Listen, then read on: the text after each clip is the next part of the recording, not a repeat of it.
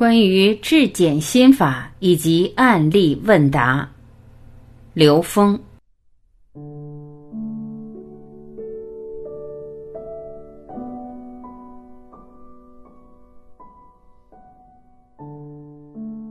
有人问刘峰老师。如何利用质检心法、入世心法和高维实践条件，在我们的现实生活中去使用，把它变成一个陪伴我们在现实生活中内在智慧成长的工具？刘峰老师在回答问题前，首先声明：这个东西不是我的，它不属于我，它是我们人类共同的，是在我们的科学语境和人类各个宗教智慧总体的建构之下形成的一个综合性的智慧系统。这个系统实际是服务于每个人，而且是服务于每个人的觉悟的。它在我们每天的生活中都是可以现实使用的。说到这儿，我想跟大家探讨所谓实修的问题。在我们现实中，很多朋友会提到“实修”这个词。其实，实修在不同的法门、不同的系统里面，对它有着不同的定义，而且对实修所达成的不同的状态，在次第上的呈现也不同。所以说，在任何一个独立的法门内，实修有它自己的定义，有它自己的判定标准。那么我们在入世，作为一个现实中的人，作为一个现实每天扮演着自己的人生角色，每天的行住坐卧，每天经历的亲情、事业、家庭、财富和身体等等这些生命每天面对的事件的时候，它是否都能变成我们内在成长的机缘？是否都能以人生内在成长的应用题的形式呈现在我们现实之中？我们是否都能够读懂每一道应用题，而让它转化成自己内在成长的机缘？如果说我们真的能够在现实的每个当下都能够去觉察这样的应用题，去读懂，并在读懂的基础上去获得内在智慧的提升，去颠覆我们的有限认知，让那个当下充满我们内在恩为智慧关联的法喜，那种发自内在的喜悦。那这样就把生命、生活和你的内在提升，也就是所谓我们的修行融为一体，这就是在我们入世的一种实修状态。其实，在这么多年里，很多朋友在问，能不能推荐一种方法，或者说推荐哪个方法最适合我去修炼。《金刚经》里有一段非常重要的话，叫“一切先生皆以无为法而有差别”。这句话是什么意思？我们说贤圣，什么样的生命是呈现了贤圣的生命状态呢？也就是它是以恩为宇宙智慧，恩趋于无穷大，作为他生命与慧命的终极目标，这个被称之为圣。他的目标是高维的，是超越三维的，就是所谓的贤。贤圣在提升自己智慧这条路上，他们是因人而异。每一个生命他走过的内在成长其实是不同的，我们很难给出一个标准的方式。而在不同的法门里面，是可以给出一个相对逻辑而且相对稳定的一种方法。这是因为在那个法源上，有人按那个方式成就了、成就过。而在我们今天这个时空里面，我们融入现实的这种时空能量的时候，我们跟古代那个修成的人所处的时空能量场是不一样的。也就是说，这个高维实践的条件它不同。我们怎么在这个现有的实验条件下创造那种跟我们内在关联的高维实验条件？这是我们今天来共同探讨的问题。也就是说，入世心法如何和我们的现实每天的生活相连接，这样才能真正把它变成我们每天的生命实践活动，才能真正理解人生的意义在于提升意识能量的自由度。而提升意识能量自由度是可以发生在我们生命的每一个当下的，在提升那个当下发生的时候，我们会因跟内在高维智慧的关联而产生一种由衷的喜悦能量的共振，这种跟内在高维关联的状态被称之为法喜。我们在三维空间里面以三维人的认知体系试图去解读高维的境界，其实这是一个很难很难的事情。我们受三维认知的影响，受时间是常量这样的认知的影响，我们把我们自己牢牢地困在三维意识状态，希望所有的内在时间都能够通过三维的印证而呈现。这个命题本身它是很荒谬的，也就是说，高维实践检验低维的真理是简单的，而低维实践检验高维真理是相当复杂的。基于这样的逻辑关系，我们才提出了以一种质检心法作为一个纵向逻辑体系，来引导我们在法理上更高维一点，以指令的方式关联。我们每一个存在的生命都相当于一个高精密的活性生物电脑。换句话说，就是在现实世界中，没有一个电脑比人这个电脑更精密的。我们知道，一个电脑系统，它的软件远远比它的硬件要重要的多。这是我们现代技术已经被大部分人认同的概念。软件系统它是由指令构成的。我们每天每时每刻给自己下的指令，直接影响我们这个高精密生物活性电脑的运行状态。如果这个指令是一个能够让我们通达回归我们决心圆满的智慧状态的这样的指令，它就是一个正版软件。如果这个指令只能让我们在阶段性的获得成功、获得觉受或看到不同类型的图景的时候，它是一个辅助软件。如果这个指令是让我们执着在一种相对固化的能量状态，固化在某一个维度的角色、功能、图景上的时候，那这个可能就是病毒软件。因此，指令对每个人来讲非常之重要。那么，我们在质检心法，我们给出了四条跟我们内在紧密关联的指令。第一条，起心恩为在无穷。他的意思就是说，我们任何的起心动念，我们想任何事情的第一时间，把我们的意识指令指向恩为恩趋于无穷大，也就是我们的意识是站在天人合一、大乘佛教和与神同在的境界来看这一切，在这个境界之上，才能理解我们人类最高境界智慧指的是什么。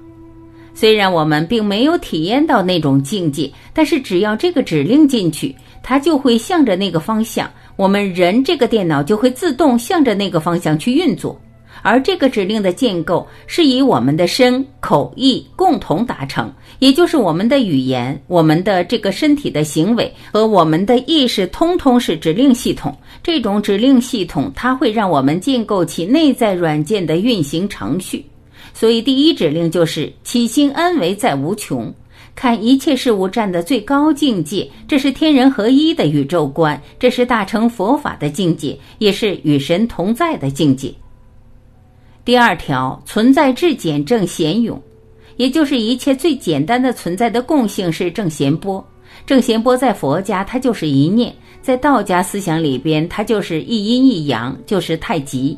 在现代科学技术，它就是单一信息。在传统文化里面，它就是龙，龙是正弦波的图腾。在所有智慧系统里面，正弦波它都是一切存在最初的初始状态，它们的共同指向、共同的描述都是正弦波。存在至简正弦勇，这个勇就是波的意思，只是押韵才用了这个字。这条指令告诉我们，随时善护念。我们的每一念都会扰动整个宇宙虚空，因为任何一个能量波可以遍布整个空间。这就是为什么说起心动念惊动十方神煞。这个指令在现实中随时让我们善护念，随时关照我们的念头，随时觉察念头带来的指令对我们系统的影响。第三条，一切呈现投影冲。在整个宇宙空间，三维也好，四维也好，任何空间的所有的呈现都是投影的重叠。一维是二维的投影，二维是三维的投影，三维是四维的投影，如此叠加到 n 维，乃至到 n 趋于无穷大。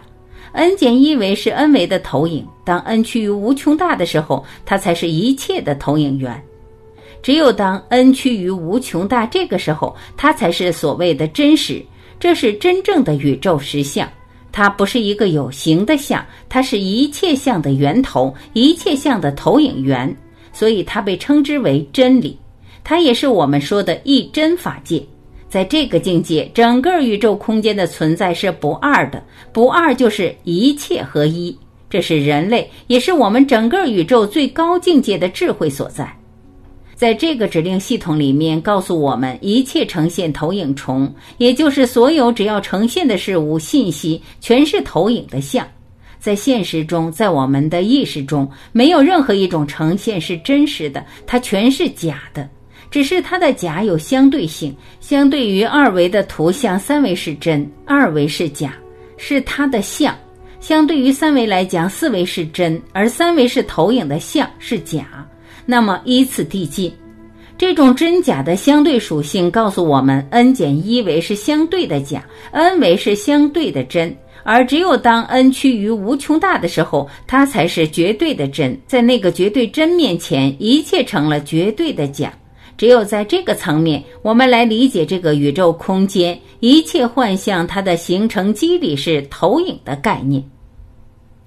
第四条，零为全息万有中，在灵维这一个质点，每一个能量波都会通过它。每一个能量波在通过的时候，都对这个质点有扰动。每一个能量波承载的信息都会扰动这一个质点。这一个质点具足宇宙中的所有信息和它们的相互关系，这叫宇宙全息律。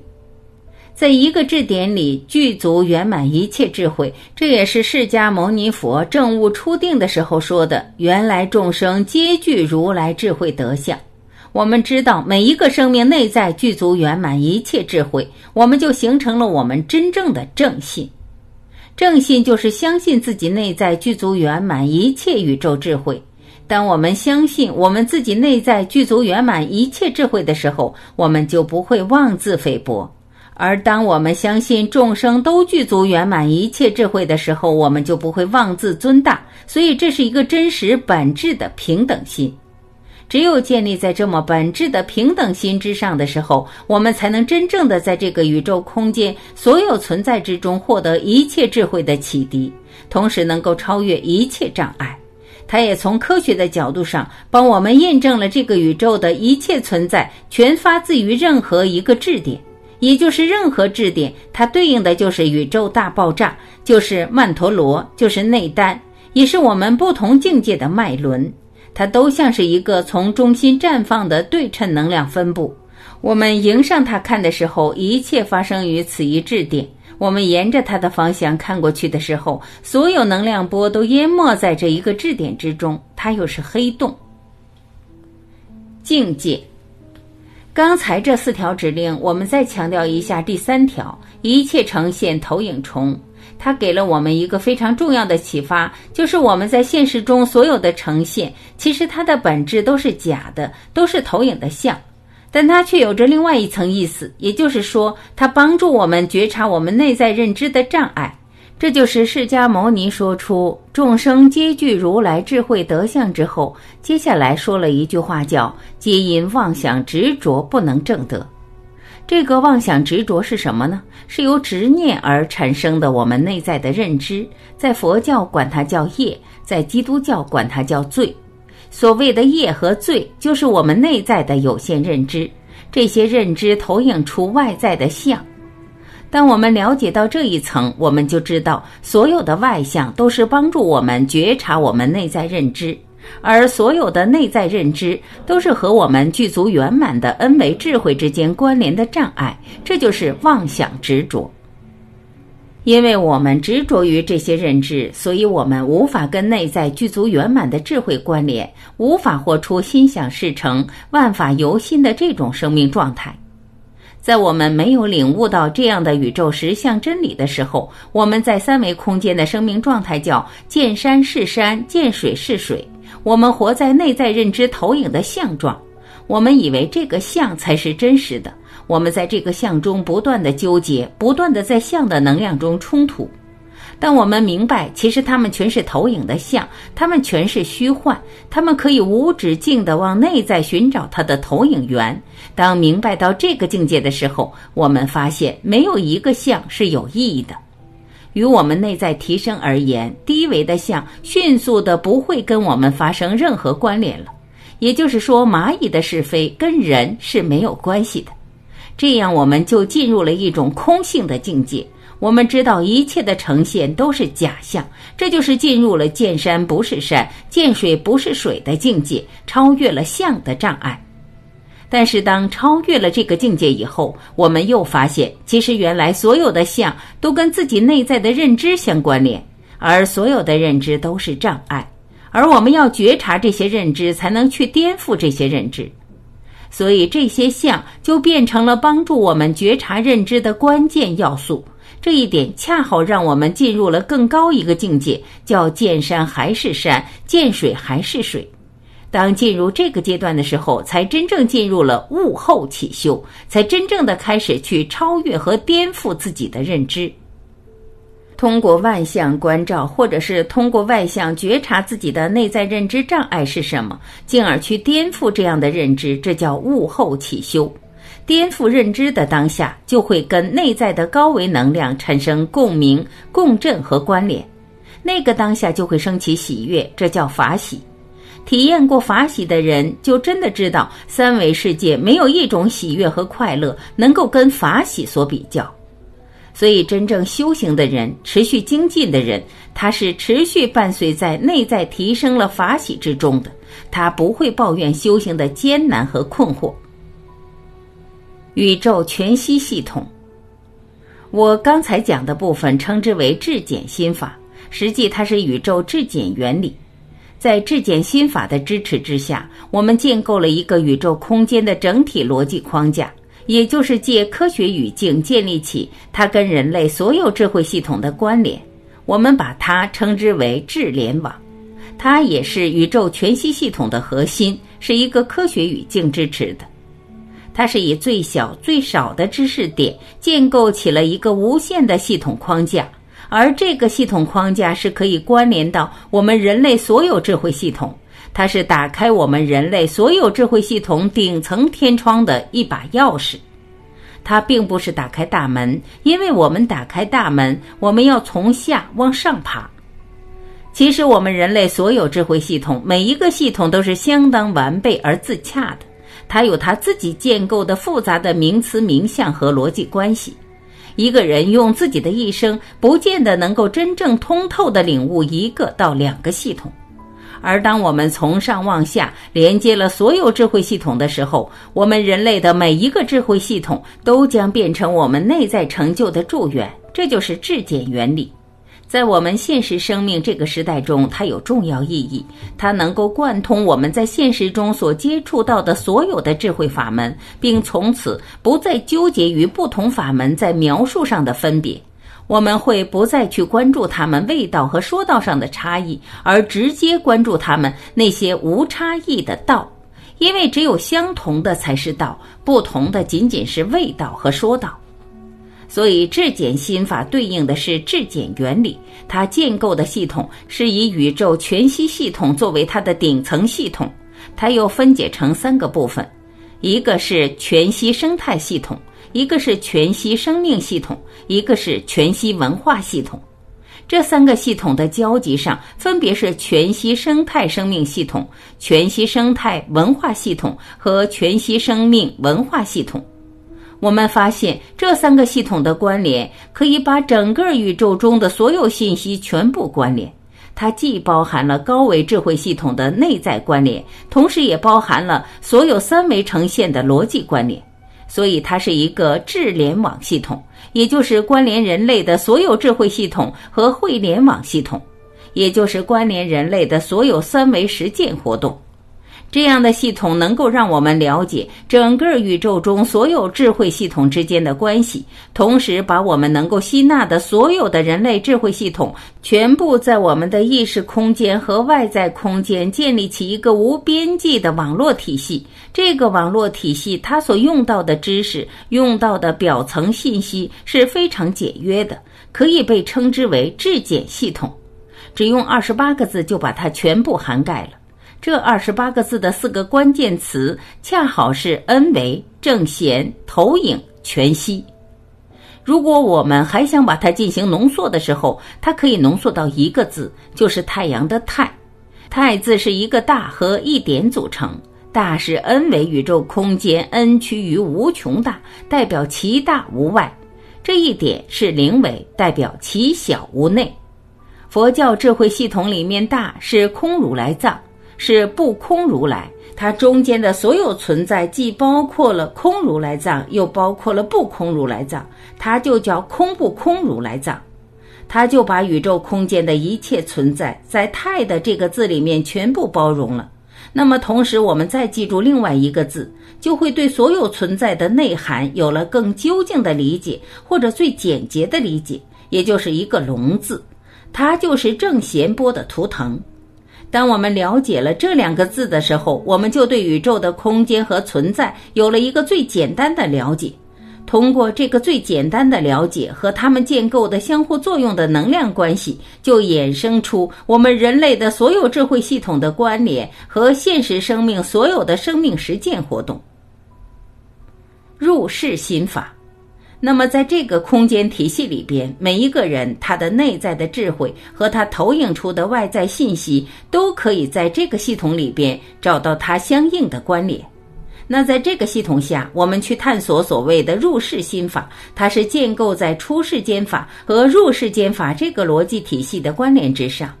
当我们在一个独立的法门之中，其实也许我们用到的是一种出世间法，也就是它可以创造一种独立的高维实验条件，让我们从我们的表象的三维生活的活动中，全然进入我们的内在的高维世界。这是一个独立法门，所谓说的一门深入，指的是这个。那么，它对于现实的生命有一个最基本的要求，就是你一定要创造这样的修炼法门所需要的高维实验条件。往往它的条件会提出出家。所谓的出家，就是从现实的生命实践的状态中迁移到一种修行的或者独立法门的修行状态里面。这样的法门在现实中有很多。不同的宗教系统都有了自己不同的方法。对于那些没有进入某一个独立法门进行修炼的人，或者说建立自己的时空实践条件的人来讲，生活在我们三维复杂的能量关系中的人，我们设定的叫入世心法。这个入世心法它是一个通法，它对于出世间法来讲，它同样适用。入世心法它所建构的逻辑关系是信、愿、行。正这四个字，信这个信指的是什么？是相信内在本自具足，这就是所谓的正信。所以说，信为道源功德母。当你不相信你内在本自具足的时候，你跟内在的道根本不可能关联，你跟那个不同境界的高维能量关系也不可能关联，那就是叫德。所以，功德指的是维度。只有当你建立起本自具足的正信的时候，你才能够跟道德智慧关联，你才能跟内在高维产生真正的关联。愿，如果我们没有终极生命的目标，没有以恩为恩趋于无穷大作为终极目标的时候，我们就有可能迷失在恩维之下的某一个维度，而使我们失去上升的动力。在那个维度上的认知就是我们的障碍。那就是我们所谓的心魔，在这个境界里面去理解，为什么说真正的大愿是无上正等正觉？去理解与神同在，天人合一。三比无穷大等于零，四比无穷大也等于零，任何有限数比无穷大都等于零。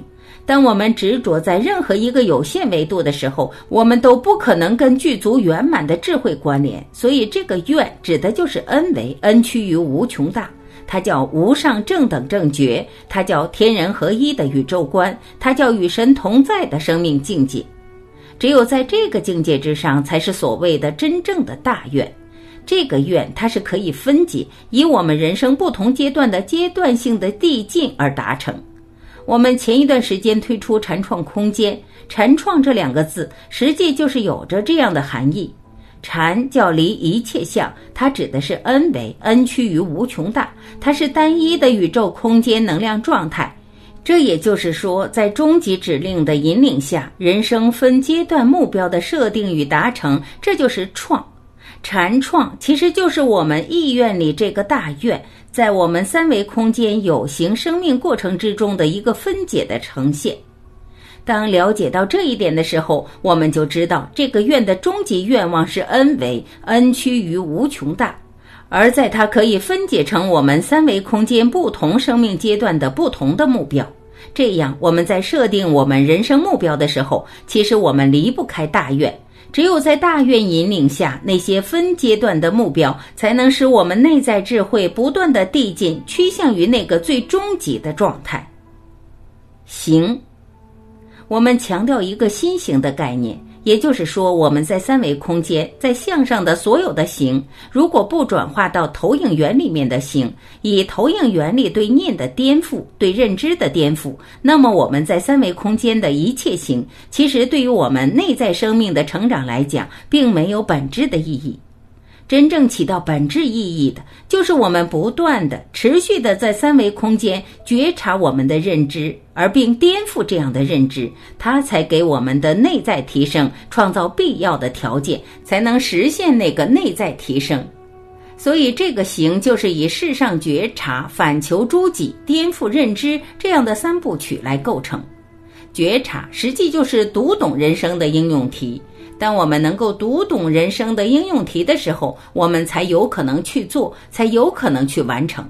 如果这道应用题我们都读不懂的话，我们就不可能完成的。如果我们读这个应用题，我们是在外面找原因的话，我们也不可能真正读懂它。只有我们反求诸己，在我们内在找原因，我们才真正读懂了这道题，反映我们内在的什么认知。当我们看到那个认知的时候，才有可能去把它颠覆。这个过程就是内在自由度在那个当下获得的提升。行还有一个关键的行，就是不断跟内在的高维智慧关联。那么它的方式可以用持咒、诵经等方式来实现。为什么呢？持咒、诵经就是跟高维空间能量调频，经文和咒语是高维能量在三维空间的投影。也是高维智慧在三维空间投影构成了所谓的经文与咒语，它是以光和音的形式呈现。那么这样的经文咒语就是这种高维能量的频谱。当我们跟它调频的时候，就会跟它产生共振，进而使我们不断的跟它产生关联，使我们不退转的把我们的能量跟高维能量产生共鸣。这就是理解我们在宗教修炼过程之中这些经文咒语的意义所在。这个形是一种关联，建立在一种什么样的科学逻辑之上呢？它建立在这个宇宙空间一切事物的相互作用的根本原因是能量波的同频共振。两个能量波如果没有发生同频共振的话，它们之间根本不可能发生关联，也不能发生相互的作用。只有同频共振，才是一切事物相互作用的本质。它的根本诱因源自于同频共振，所以我们与什么样的能量去同频共振，取决于我们带着什么样的认知、什么样的起心动念、什么样的指令。当我们给我们的指令是趋向于圆满、趋向于高维的时候，我们就会跟高维能量同频共振。当我们给我们的指令是一种低维的状态，是一种纠结的状态，是一种自由度持续下降状态的时候，我们就会不断持续的跟低维能量共振。这种低维共振渲染出来的生命状态，就是一个低境界的生命状态。所以，这个形代表着一种在三维空间随时跟高维连接的一个践行活动。正，那么这个正是一个非常有意义、有意思的。就是说，我们在三维空间，或者我们在整个生命过程中，我们需要不断的印证我们的意识能量境界是否在提升。那么，怎么去印证呢？实际上，我们直接看我们身边的人和事，如果它呈现的越来越美好，越来越智慧，这就是指我们内在的提升，因为我们看到的一切是我们内在的投影。通过内在境界的提升，就会投影出一个不断觉悟、不断提升的现实世界。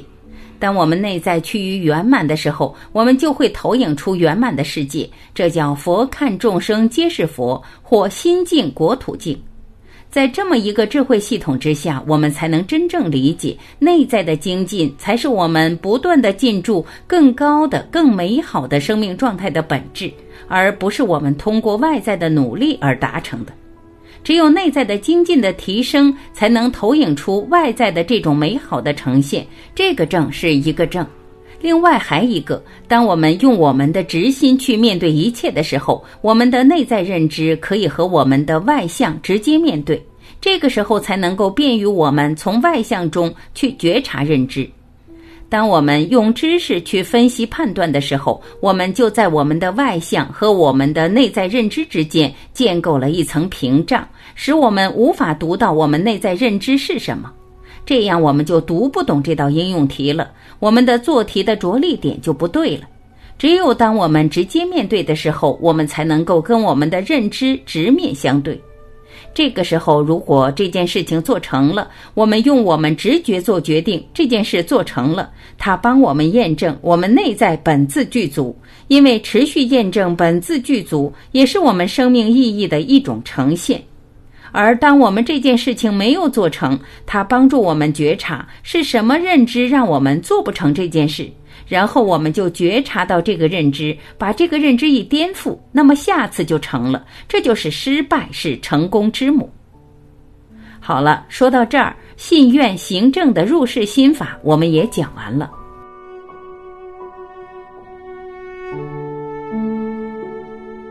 感谢聆听，刘峰老师质检心法功课系统的解读。今天我们先分享到这里，明天继续播出。我是晚琪，我们明天不见不散，再会。